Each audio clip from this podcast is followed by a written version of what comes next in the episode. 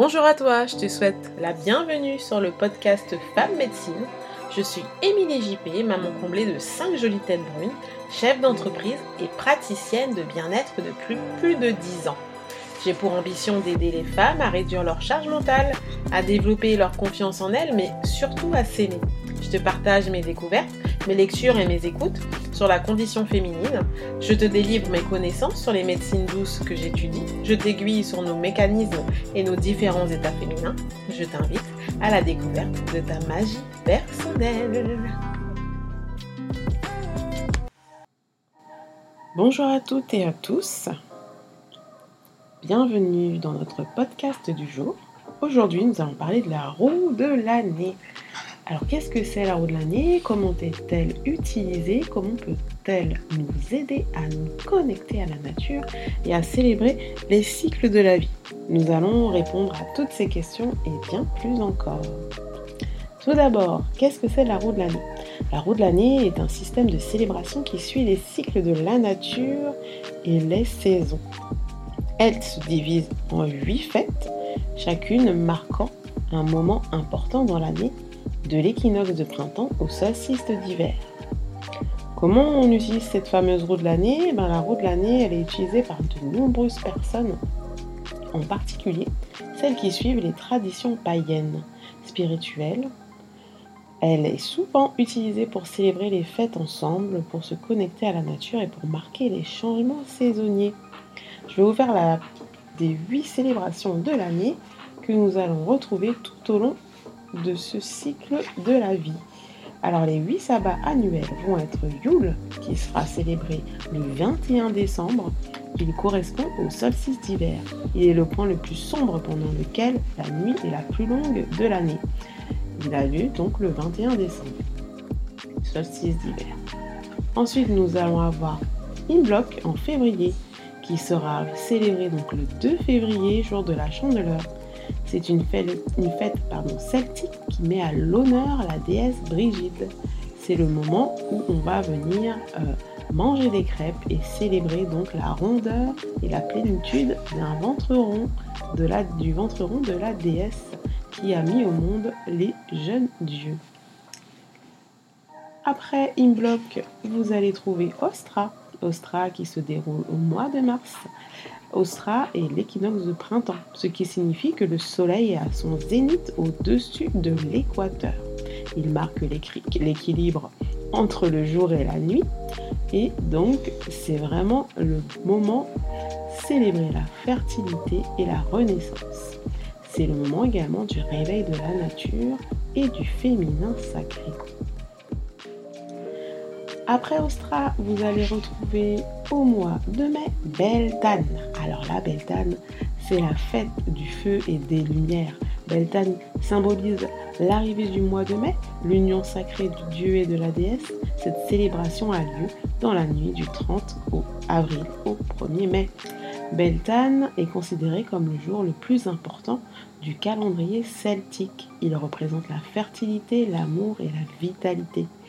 Il marque l'arrivée des premiers fruits de la saison et la promesse d'une récolte abondante. Après Beltane, bien sûr, nous avons Lita. Lita qui se, lui se fête le jour le plus long de l'année, le 21 juin. C'est le solstice d'été qui marque l'apothéose du cycle solaire. On célèbre ce sabbat aux alentours, donc, comme je le disais, du 21. L'État est la fête de réjouissance dédiée au soleil, au feu, la fertilité et à l'amour. Elle symbolise l'abondance. Ensuite, après l'Ita, nous passons à l'Unazad, qui est lui au mois d'août. Ce sabbat a lieu le 1er août. Il est dédié à Lung, le dieu celte du soleil qui a enseigné aux hommes comment labourer, semer et récolter. Alors c'est la fête des premières récoltes de grains qui suivront, euh, qui serviront pardon, à réaliser la farine du pain. Donc cette fête vraiment euh, permet vraiment de célébrer euh, l'abondance. Au mois de septembre, nous avons la célèbre fête qui, qui célèbre l'équinoxe d'automne le 21 septembre et qui est Mabon. C'est le moment où le jour et la nuit sont de durée égale. Ainsi aussi, c'est le moment de fêter le déclin du soleil. C'est un sabbat qui permet de symboliser l'équilibre. Il représente la fête des moissons, mais aussi l'entrée dans la période sombre. Et le dernier qui va être Shaman, que nous connaissons plus sous le nom de Halloween. C'est aussi la fête de la pomme et c'est une célébration particulière car c'est le nouvel an païen. C'est le premier jour de la roue de l'année que l'on célèbre, donc le 31 octobre. C'est aussi euh, en gaélique, ça signifie fin de l'été. Il, évoque la transition et l'ouverture au nouveau monde. Il marque les dernières récoltes, symbolise la fin d'un cycle et le commencement d'un nouveau. Pour continuer sur une note un peu plus originale, nous allons parler de la cuisine qui va euh, symboliser ces différents moments de la roue de l'année. Vous allez avoir pour Yule la bûche de la Renaissance. C'est le moment où on va, faire renaître le feu. Donc la bûche de la Renaissance a ce symbole qui permet de garder l'espoir. Vous avez ensuite les croissants de lune violette citron qui vont représenter symboliquement la fin de l'hiver et qui vont permettre de euh, marquer le début de la renaissance, du réveil de la déesse mère. Vous avez pour Ostra les biscuits qui vont eux représenter, qui vont eux représenter euh, la déesse avec son ventre rond, puisqu'ils seront d'une forme ronde, et euh, avec leur, euh, leur, couleur dorée vont représenter le dieu qui permet aussi la vie. Le 22 mai pour Beltane, ce sera le moment de célébrer le vivant et faire la fête avec modération, avec ce 22 mai que vous allez faire vous-même. Pour célébrer l'Ita pour le solstice d'été, nous avons une recette rafraîchissante qui pourrait être assez sympathique de faire qui est la tarte à la rose, fraise et thym. Pour l'unazade, bien sûr, nous allons fêter le blé, le maïs, toutes, les graines qui vont permettre euh, la création du pain et donc la création de la nourriture au quotidien. Et là, c'est le moment où vous allez créer, ou faire plutôt, votre pain au blé qui va permettre vraiment de célébrer cette fête où on est à l'apogée de euh, l'année au niveau du soleil, de l'abondance et des récoltes. Pour ma bonne, nous allons confectionner une magnifique confiture de pommes à la châtaigne que j'ai moi-même testé et que les enfants ont approuvé. Donc n'hésitez pas à vous faire plaisir et à en faire plusieurs pour euh, pouvoir tenir tout le long de l'hiver. Et en dernier, nous allons pour Chamhain avoir un cake aux petits marrons et aux épices. C'est la fin des moissons, donc c'est le moment de pouvoir profiter des derniers fruits que nous allons récolter. Du coup, la roue de l'année est aussi utilisée par de nombreuses personnes, donc euh, celles qui vont suivre les traditions païennes et spirituelles. Elle est utilisée pour célébrer les fêtes ensemble, pour se connecter à la nature et pour marquer les changements saisonniers. Parce qu'elle nous permet de prendre conscience des cycles de la nature et d'en honorer les moments importants.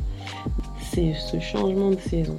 Elle nous encourage aussi à vivre en harmonie avec la nature, à, en observer les changements saisonniers et à en célébrer la vie. Comment pouvons-nous célébrer les fêtes de la roue de l'année? On peut très bien la célébrer en groupe, euh, mais d'autres aussi préféreront la célébrer seule. Les célébrations peuvent aussi inclure des rituels, des offrandes, des feux de joie pour ceux qui ont le terrain et euh, les capacités de gérer un feu, des danses si on est plusieurs ou même seul, et des chants. Et pour euh, en apprendre un peu plus sur la roue de l'année, il existe de nombreuses ressources en ligne hein, sur Internet. Vous avez aussi des livres, donc comme ce petit duel de magie que, vous avez, que je vous ai fait découvrir en partie aux éditions Nouvelles Énergies. Vous pouvez vous renseigner auprès des groupes locaux que vous avez autour de vous, donc souvent des cercles de femmes qui vont justement célébrer. Et là, vous pouvez recevoir des conseils et même pouvoir aller euh, vous connecter avec euh, ces personnes et faire partie de ce groupe. J'espère que ce podcast vous a aidé à mieux comprendre la roue de l'année et comprendre surtout comment vous pouvez l'utiliser pour vous connecter à la nature et vous connecter au cycle de la vie. Cet épisode touche à sa fin. Merci à toi d'être resté jusqu'au bout. J'espère qu'il t'a plu et qu'il t'a permis d'en connaître plus sur la roue de l'année et sur ses célébrations. Je t'invite à le partager sans modération car l'information est précieuse et fait bouger les choses. J'ai très envie de connaître ton avis sur cet épisode, alors mets-moi un commentaire et j'y répondrai. Je t'invite à noter cet épisode 5 étoiles pour le faire décoller vers l'infini et au-delà. Mets le podcast Femme Médecine en favori car c'est ton écoute et tes partages, tes commentaires qui pourront transporter ma voix au plus grand nombre. Je te dis à très vite sur le podcast Femme Médecine. En attendant, prends soin de toi et de ce que tu aimes et vis une vie pleine de magie.